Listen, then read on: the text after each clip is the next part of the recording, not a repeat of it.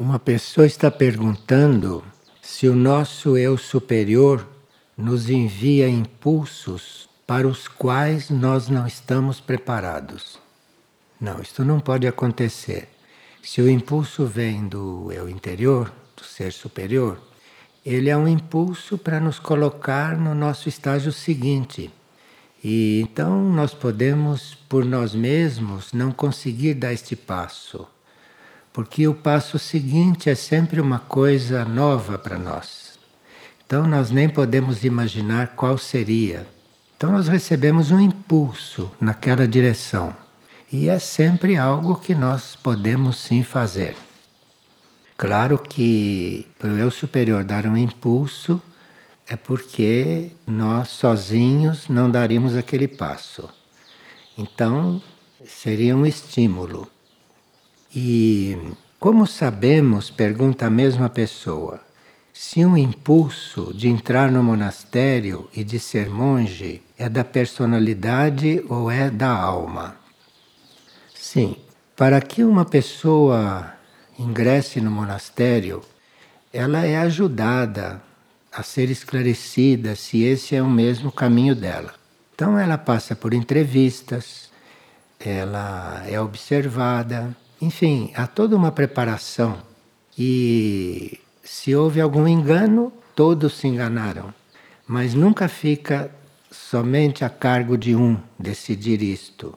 Claro que aqueles que vão conversar com a pessoa, que vão ajudá-la a ver se é mesmo essa a vocação dela, se é isso mesmo que ela quer, são pessoas de diferentes temperamentos.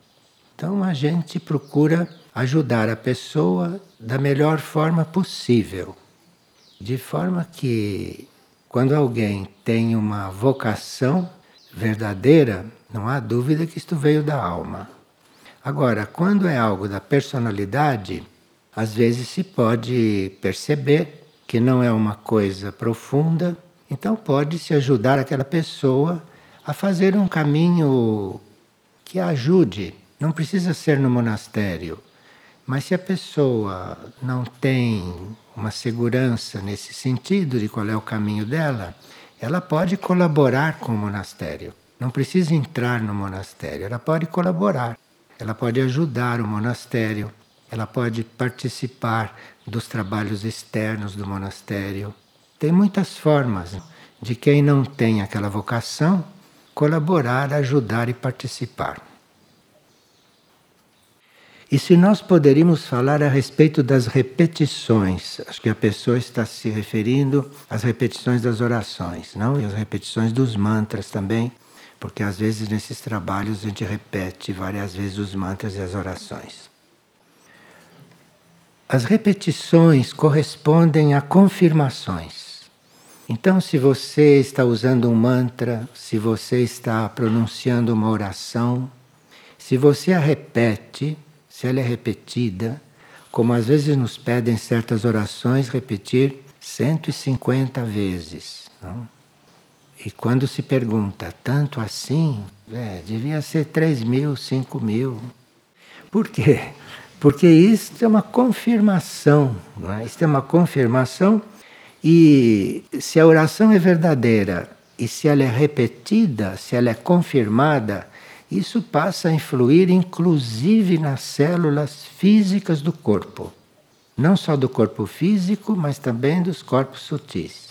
Então, digamos que seja recomendada uma certa oração, 150 vezes. Olha, se aquilo não chega a tocar até as células físicas do corpo, é porque ela foi mal feita. Mas se ela foi bem feita, as nossas células estarão atingidas pela nossa intenção quando estamos orando e pela energia da oração e por aquilo que a oração representa como energia.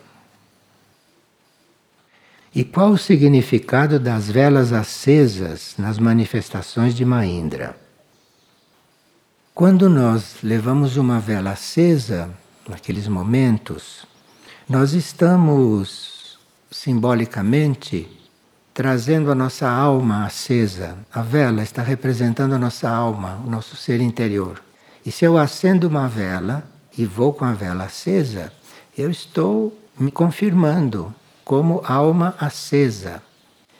Tudo aquilo que acontece nos planos internos, tudo aquilo que acontece nos planos profundos, reflete aqui. Então, uma forma de você concretamente dizer que a sua alma está acesa, você vai com uma vela acesa na mão. Agora, quem não faz isto nesse sentido está seguindo algo que foi pedido, então está sendo obediente, está contribuindo para a harmonia geral. Porque vocês notaram, quem foi as aparições, o quanto harmonioso é nós ficarmos iluminados naturalmente, por fogo de verdade. Não sei se vocês perceberam o quanto é diferente vocês estarem na iluminação das velas e estarem com esta iluminação elétrica daqui. Não sei se vocês conseguem ver a diferença. Além da parte espiritual, não? Então, em vez de nós andarmos com essas lâmpadas, vão todos com velas acesas. Isto é muito diferente, como energia, como vibração e como beleza também. Porque se nós temos esta intenção de estar ali com a alma acesa, estamos com esta vela para nos lembrar disso, segurando a vela. Não apague sua alma, não apague sua alma. Então, isto já é um grande exercício.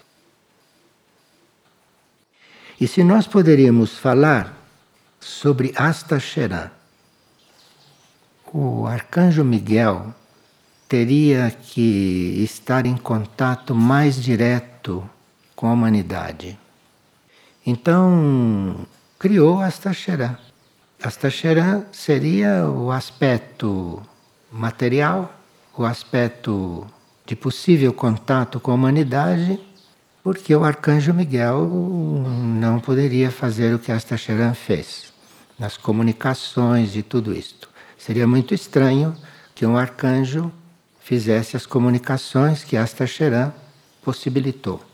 E toda a instrução que Astacheran deu para todo um grupo no início da operação resgate organizada e encarnada, seria impossível aquele tipo de instrução e aquele tipo de contato ser feito por um arcanjo. Então Miguel criou esse prolongamento que nós conhecemos como Astacheran. E por que não conseguimos manter a paz que sentimos quando na presença de Maindra? Sim, porque nós ainda não temos a paz dentro de nós. Paz dentro de nós está num nível muito profundo. E ali, Maindra, fazendo este trabalho, nas nossas mônadas, nos nossos níveis mais profundos, ela faz com que a gente possa sentir e perceber esta paz. E aliás, ela diz que quem não tem paz pode entrar no coração dela, que vai encontrar a paz lá e que vai ficar em paz. Forma que isto é algo muito extraordinário na nossa vida. É extraordinário. E claro que se nós estamos ali numa situação extraordinária, numa situação de exceção, estamos dentro de uma paz que ela forma ali, claro que a gente pode não conseguir mantê-la mas já foi batizado por aquela paz. Nós já fomos batizados ali pela paz. E mesmo que a gente saia dali e não consiga mantê-la, batizados nós já estamos. Então já foi colocado ali uma coisa. E aquilo, mais dia menos dia, vai surgir, vai emergir. E pode-se dizer que aquilo foi criado por ela. E qual é a parte que nos toca neste plano de redenção? A nós está sendo pedido orar, orar e servir. E cada um ora e serve dentro da sua compreensão, dentro daquilo que compreende por orar e por servir. Se nós oramos e servimos, ou se nós procuramos orar, procuramos servir, estamos, neste momento, participando deste plano. Há uns que oram de verdade, outros que oram formalmente, outros que buscam orar, e tudo isso é muito válido. O importante não é que a gente tenha isso já em mente, que tenha isso já dentro de si, porque um dia tudo isto vai surgir. Porque já fomos marcados por isso. Há uns dias atrás, Taikuma, Taikuma é um dos aspectos de Mahindra, não sabemos. E Taikuma, para ser a governanta dos espelhos do cosmos, tem que ser uma entidade. Então é como se Mahindra tivesse esse prolongamento, que nós chamamos de Taikuma. E Taikuma estava muito coligada, como regente dos espelhos do cosmos, estava muito coligada com tudo aquilo que o núcleo Soin representa. Núcleo Soin não que é algo que existe também por causa da existência da nave alfa. Então há todo um processo aí que nós não temos muito claro, mas que está tudo coligado. Itaikuma comentou a respeito do sino que está sendo colocado no jardim interno do núcleo Soin, que estará anunciando todos os horários de liturgia. E Taikuma então referiu-se a esta história. E lá, alguém que está encarregado do núcleo Soin, num certo sentido, uma certa altura percebeu uma presença que ele identificou como Taikuma. E ele registrou algumas coisas depois desta percepção, depois desse contato. E aqui está escrito: um dos dons a ser reconquistado pelo espírito desperto é a capacidade de sentir reverência pelo mistério da criação universal. Isto ela está falando como regedora dos espelhos do cosmos, não? E o universo físico cósmico, ela diz que é esse onde nós vivemos, né? Pode ser representado como um núcleo de ressonância, organizado em distintas dimensões. Isto é muito importante para a gente saber quanta ressonância faz aquilo que dizemos, aquilo que fazemos, aquilo que somos. Falando de ressonância. Então, todo impulso ou evento acontecido em determinado nível repercute nas demais dimensões. Ela começou assim para falar do sino. Está falando de outras coisas? Sim, porque todo evento ou tudo que acontece no plano físico repercute nas demais dimensões. Assim, pode-se compreender a verdade da afirmação uma folha que cai de uma árvore repercute em todo o universo. É inacreditável para nós, não é? Que caia uma folha de uma árvore e que isso repercuta no universo todo. Bom que ela antecipe essas coisas para nós, não para sabermos como as coisas são.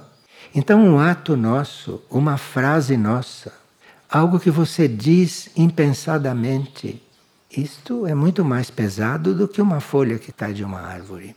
De forma que esta repercussão, né, essa ressonância, é algo que nós temos que trabalhar, que ter muito cuidado. E ela diz: grande é o poder de criação do espírito, quando seus impulsos podem ser enviados ao ser encarnado já desperto. Então, se uma mônada começa a ter ressonância aqui embaixo, isto é uma coisa milagrosa para nós. Pode haver coisas inauditas. E ela diz: dos planos sublimes, onde se encontra a morada do ser monádico, aonde nós estamos, não como mônada, estamos nos planos sublimes. O impulso desce rumo à vida material densa, atravessando todos os éteres da vida físico-cósmica. Nessa travessia interdimensional, aquilo que a mônada nos manda, o impulso espiritual faz ressoar cada dimensão por onde passa, atravessada no acorde ou na nota correspondente à natureza desse mesmo impulso. Então, se o nosso espírito, se a nossa mônada envia um impulso, aquilo vai transformando, aquilo vai criando em todas as dimensões até chegar aonde nós estamos. Nesse fenômeno de ressonância, as dimensões atravessadas pelo impulso se reorganizam. Então, se nós recebemos um impulso do alto, esse impulso, antes de chegar em nós, ele vai atravessando todas as dimensões e vai fazendo o trabalho dele, vai organizando todas as coisas. E se reorganizam nas leis da harmonia e da vida imaterial. E dentro deste princípio, a hierarquia criadora aperfeiçoa os moldes e as formas criadas nessas dimensões, para que expressem de forma mais perfeita a beleza divina. Com o ressoar de cada dimensão pelo impulso do espírito e com o consequente aprimoramento da criação em todos aqueles planos, a consciência, a linha experiência pode se expandir e reconhecer sua morada cósmica. A consciência vibra, então, na ressonância do impulso do espírito e o reconhece como um chamado de retorno à casa do Pai Eterno. Que isso tem a ver com o sino do núcleo soim, né? agora ela vai explicar. Reconhecei nesse princípio de ressonância da vida universal o significado e o trabalho oculto de um sino. Sim, aqui vamos pôr um sino para chamar as pessoas para a liturgia. Mas não é por isso que se pôs o sino ali, porque você pode chamar para a liturgia de muitas outras formas. E quem está compenetrado da liturgia não precisa nem ser chamado. Na hora da liturgia está ali e pronto, não é assim? Então, para que se pôr o sino? Não, se pôs o sino porque tem coisas aí. E ela diz: Reconhecei nesse princípio de ressonância da vida universal o significado e o trabalho oculto de um sino Eis a razão da sua presença universal em quase todas as religiões e culturas. É? Quase todas as religiões quase todas, usam sinos para chamar as pessoas. O ressoar de um sino representa o impulso enviado pelo espírito para a consciência encarnada nas dimensões mais densas. Como esse sino vai começar a funcionar semana que vem, não? É bom que a gente saiba o que está acontecendo, porque o sino foi colocado ali e o que significa nós sermos chamados por um sino. O ressoar de um sino representa o impulso enviado pelo espírito para a consciência encarnada nas dimensões mais densas representa um chamado de retorno e de reencontro com a vida cósmica e imaterial. Então, criou-se o sino, porque o sino é o símbolo do chamado à vida imaterial. Se nós estivermos atentos ao som de um sino, se nós estivermos atentos a este som, vamos passar por este processo. Vamos ser ajudados a passar por este processo. A capacidade da consciência em compreender os mistérios da criação por detrás dos símbolos materiais permitem que a própria materialidade desses símbolos faça ponte e seja permeada pelas realidades espirituais que através desses símbolos se expressam. Estou preferindo ler para ficar o mais fiel possível ao que foi captado. Dessa forma, um sino pode ser um simples metal que ressoa, ou pode ser uma porta de conexão para a realidade espiritual com a qual o sino se coliga e representa. Eu vou repetir esta frase. Desta forma, um sino pode ser um simples metal que ressoa, ou pode ser uma porta de conexão com a realidade espiritual com a qual o sino se coliga e representa. E não foi só ali que se colocou um sino, mas se está colocando um sino também lá perto da casa de Mahindra. Então é bom que a gente saiba o que isso tudo representa, porque isso não são monumentos e nem sons supérfluos, não? Isto tem um significado e se todos nós somos conscientes, estaremos ali de outra forma, principalmente quando o sino estiver nos chamando. E ela diz: a diferença entre a porta de conexão e o simples metal que soa estará sempre na reverência, no amor ao espírito cerimonial e sagrado desse símbolo, de sua compreensão como reflexo do celestial na Terra. Então nós podemos ouvir um sino e ir para lá, só isso. Mas também podemos estar diante de um som, de um símbolo, não é? Que é um reflexo de muitas coisas celestiais. E aquilo tem uma energia, aquilo tem uma força, aquilo tem uma intenção, aquilo simbolicamente está nos chamando para os planos imateriais. Claro, ninguém vai à casa de Maindra para resolver a vida dele aqui, não é? Espero. Ninguém vai subir lá para cuidar dos problemas da sua vida. Seria realmente uma deturpação de toda a energia não, que se instala aqui. Mas aqui, nessa compreensão desse reflexo, não que é este som, isso está nos coligando com um processo imaterial. Entendei assim, ela diz, que o sino instalado no centro do jardim do núcleo soim deve representar um ponto solene de conexão com o espírito da nave intergaláctica que opera a cura e a iniciação do planeta e da própria vida universal. Por isso é que a gente reconheceu aquele núcleo Soin como algo que estava coligado com a nave Alfa. E agora Taikumi está explicando o que se passa. O toque litúrgico do sino em Soin deve representar a presença do coração de amor da nave alfa, ressoando impulsos de cura para as distintas dimensões da vida material terrestre. Então existe todo esse processo e o núcleo soim como algo que presta um serviço, não? De ressoar impulsos de cura para as distintas dimensões da vida material terrestre. Porque essas realidades são imateriais. Mas pode haver algo na Terra material que represente isto. E se nós temos consciência e aquilo passa realmente a representar, aquilo está servindo. Porque aqui ela diz que esses impulsos de cura vão para as distintas dimensões da vida material terrestre. Porque para falar com a vida material terrestre, precisa um sino material, compreende? Precisa o sino material para que a coisa ressoe aqui. Mas aquilo não tem nada a ver com coisas materiais. Aquilo tem a ver com coisas que nós precisamos nos lembrar delas para podermos viver corretamente o núcleo soim.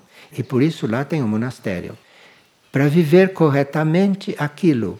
Porque aquilo está a serviço de muitas formas, mas inclusive agora está a serviço usando aquele sino para chamar para as liturgias. E ela diz: são impulsos crísticos do centro galáctico vertidos para a redenção da vida terrestre universal. Todos os sons simbólicos, todos os sons, não é só o sino, o som de um órgão, o som de qualquer instrumento de sopro, qualquer instrumento que diga respeito ao ar, isto tudo está neste rol de coisas. Então você pode ter todos os instrumentos muito bem tocados, mas um órgão é diferente de qualquer outra coisa. Então aí, o centro do jardim representa certa conexão entre a nave alfa, o centro galáctico e o coração de Samana. O sino a ser ali instalado representa os impulsos desses núcleos sublimes para a redenção e a cura. Está lá o sino, porque lá é um lugar de cura, lá é um centro de cura, cura espiritual. E se a reverência, o amor ao plano evolutivo e a entrega à missão cósmica de resgate animar os seres que lidam com o símbolo sino, esses impulsos encontrarão ressonância nas dimensões entre a vida cósmica imaterial e os planos tridimensionais onde vivemos. Então, ali nós já temos um instrumento para nos auxiliar na conexão com os planos imateriais. Então, seria bom que quando ouvíssemos aquele sino, ou quando tocarmos aquele sino, porque também depende de como se toca, não? Quando se toca aquele sino e quando se ouve aquele sino, nós estamos como instrumentos de conexão. Se estamos coligados com aquele som, estamos irmanados com uma certa conexão. Cada toque do sino, ela diz, representará cura para a vida manifestada em todas as dimensões. Representará um chamado de retorno à morada do Pai Eterno. Isto é, quem tem consciência de onde está, no núcleo Soim, deve estar preparando o seu caminho de retorno. Quem tem consciência onde está. Está ali na energia e na corrente do caminho de retorno. Caminho de retorno é este caminho para o qual nós vamos um dia retornar ao nosso núcleo superior, nossa mônada, não? Eis a compreensão de um símbolo desde sempre anunciado: o campanário cósmico de Soim e o seu vale. Bem, aqui ela não fala do vale, nós já temos alguns CDs sobre o vale de Soim, mas vamos aguardar que ela agora fale do vale um dia, para nós termos uma outra visão daquele vale, porque o vale está coligado ao sino, o vale está coligado, de uma certa forma, a algum caminho de retorno. Porque quando os irmãos de Erques nos chamavam, era para estar diante do vale. Então o vale é algo simbólico. E o vale parece que diz respeito ao caminho de retorno. E aqui esse assunto está sendo retomado. Porque Saruma falava do Vale de Erques, de uma forma muito telegráfica, porque acho que não adiantava muito falar mais do que aquilo, mas agora parece que o assunto vai ser retomado. E o núcleo Soin ter sido feito na frente de um vale, deve haver alguma conexão com tudo aquilo que nós já aprendemos e tudo aquilo que já desenvolvemos. Então, eis a compreensão de um símbolo desde sempre anunciado: o campanário cósmico de Soin e seu vale e agora que o símbolo ganha expressão material, o sino deve ressoar cura e reconexão ao superior, para todo o planeta e mais além. Isto tudo está coligado com a vida do planeta, isto tudo está coligado com o logos planetário, num certo sentido. A amplitude dessa tarefa fica pendente do ponto em que a consciência grupal se posicionar em relação a essas realidades. Então, a amplitude dessa tarefa, tudo o que isso representa, está pendente, isto é, depende da nossa consciência grupal se posicionar em relação a essas realidades. Então, nós estamos com símbolos bastante, não só ocultos, mas bastante práticos aqui.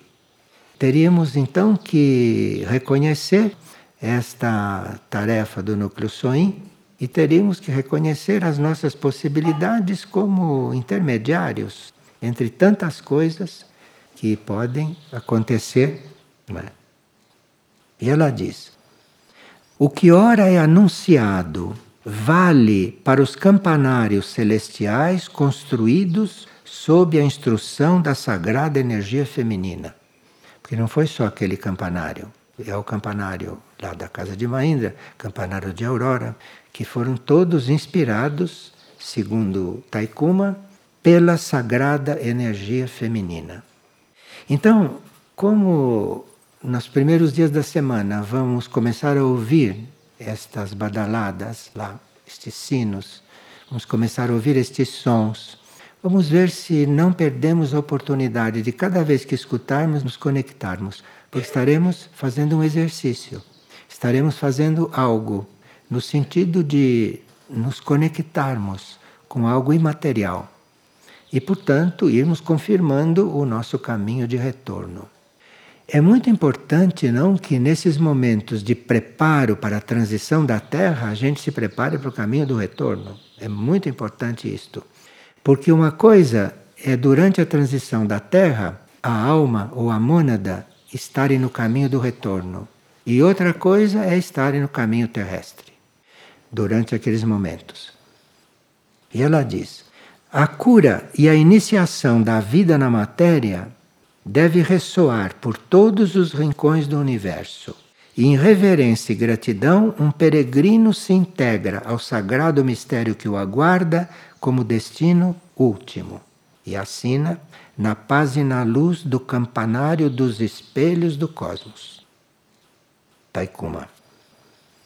Então, nós queríamos falar a respeito deste tipo de ressonância, uma ressonância que realmente transforma os planos e as dimensões, e portanto cuidarmos de fazer com que as coisas que emitimos ressoem positivamente, que ressoe de uma forma positiva.